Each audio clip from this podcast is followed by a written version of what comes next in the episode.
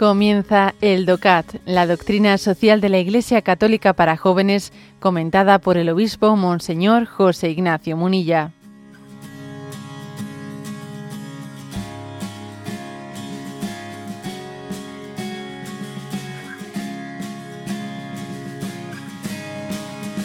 Punto 143. ¿Cuál es la diferencia entre la doble dimensión del trabajo objetiva y subjetiva? Y responde, los economistas hablan de la productividad laboral de una empresa o de un individuo. La doctrina social de la Iglesia diferencia entre la dimensión económica objetiva y la dimensión subjetiva del trabajo.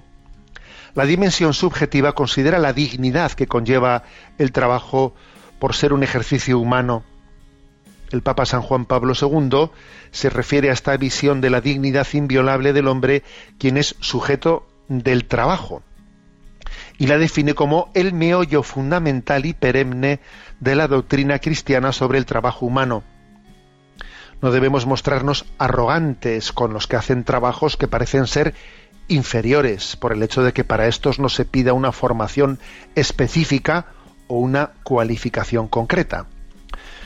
Bueno, este es el punto 143.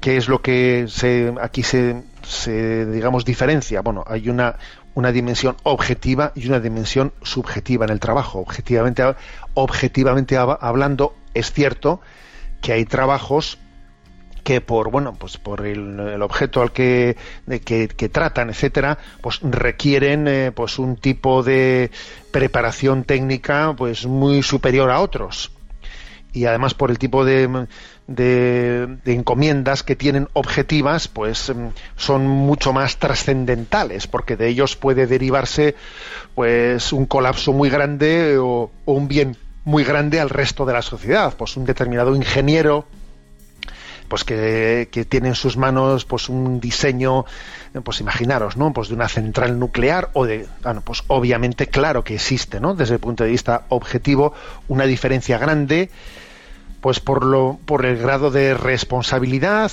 y también por el nivel de productividad que pueda tener un trabajo y otro. Y también eso puede explicar, eso explica obviamente, pues que la remuneración de un trabajo pues sea diferente a la del otro. Es justo que exista esa diferencia de remuneración, porque un trabajo ha requerido un tipo de preparación pues muy superior al otro y porque además tiene un nivel de responsabilidades pues muy diferente el uno al otro. O sea, es justo que también en base a esa diferencia objetiva, pues también haya una diferente remuneración de acuerdo, ¿no? Pero hay otra dimensión, que es la dimensión subjetiva del trabajo, en la que no, no, es tan determinante en absoluto el que un trabajo tenga objetivamente esa trascendencia o no la tenga que es a ver, que es, que es el meollo del asunto desde el punto de vista ¿no? del, del humanismo cristiano. O sea, el trabajo como lugar de realización y de crecimiento y de madurez personal. Entonces, cada uno en su trabajo, eh, pues desde el trabajo más humilde, eh, realizado en una cadena de producción de, de, una fábrica o de cualquiera. Popularmente se dice lo de barrendero, ¿no? lo de barrendero hoy en día cuánta gente quisiera quisiera poder acceder a ¿eh? también a una empresa a una empresa de, limpieza bueno popularmente hemos dicho el trabajo de barrendero como si el trabajo de barrendero pues fuese el más ¿eh? el último de la cadena a ver todos todos los trabajos son absolutamente dignos en la medida en que son el lugar también de nuestra maduración y nuestro crecimiento subjetivo y a esto se refiere y aquí hay un par de citas de San Juan Pablo II que dice, ¿no? La fuente de la dignidad del trabajo debe de buscarse principalmente no en su dimensión objetiva, sino en su dimensión objetiva, no, la, no la objetiva, sino en la subjetiva. Es decir, cómo me hace crecer a mí, cómo me hace crecer, ¿eh? y cómo yo pues eh, aprendo a amar más y a, servir a los demás, ¿no? Y continúa San Juan Pablo II, la finalidad del trabajo de cualquier trabajo realizado por el, por el hombre, aunque fuera el trabajo más corriente, más monótono en la escala del modo común de valores, incluso el más marginal, permanece siempre permanece siempre en el centro el hombre mismo. Por esto, por esto, por ejemplo, es de justicia que existan también, pues, eh, ayudas por parte del Estado para incentivar el trabajo de personas discapacitadas. Que personas discapacitadas que difícilmente van a poder competir, ¿eh? entre comillas, ¿no? Lo de competir, van a poder competir, pues en el mundo laboral puedan tener también una protección, ¿eh? una protección social de manera que ellas sean también que tengan un acceso laboral. ¿Por qué? Porque pues porque hay una dimensión subjetiva del trabajo en el que también una persona ¿eh? con un grande o pequeño, ¿no? Eh, pues nivel de discapacidad, ese trabajo será importante para su dignificación. Y como tenemos también que priorizar lo subjetivo en el trabajo y no solo lo objetivo, es de justicia que también el Estado eh, apoye la inserción laboral de las personas discapacitadas, por ejemplo, ¿no?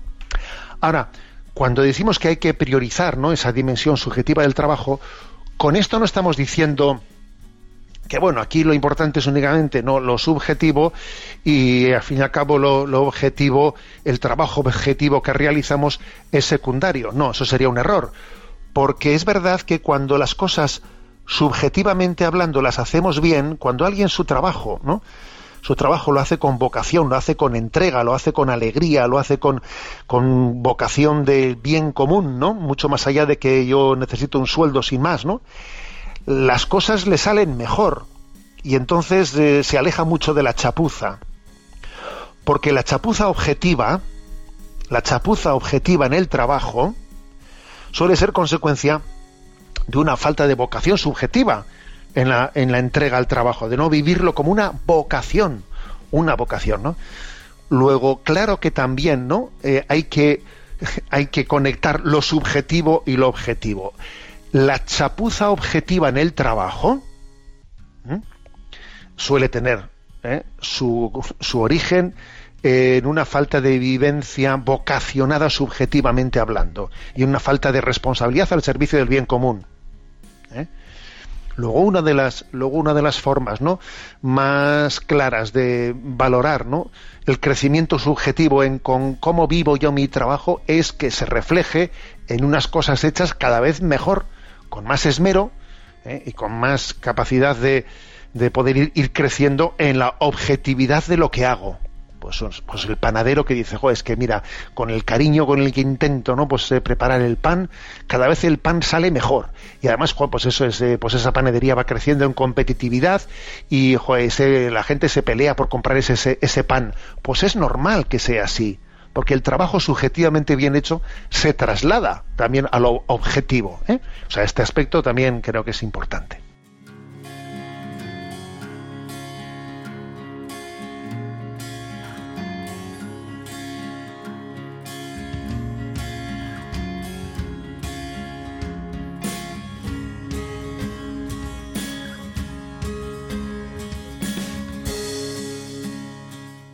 Has escuchado el DOCAT, la doctrina social de la Iglesia Católica para jóvenes, comentada por el obispo Monseñor José Ignacio Munilla. Encuentra todos los audios en radiomaria.es.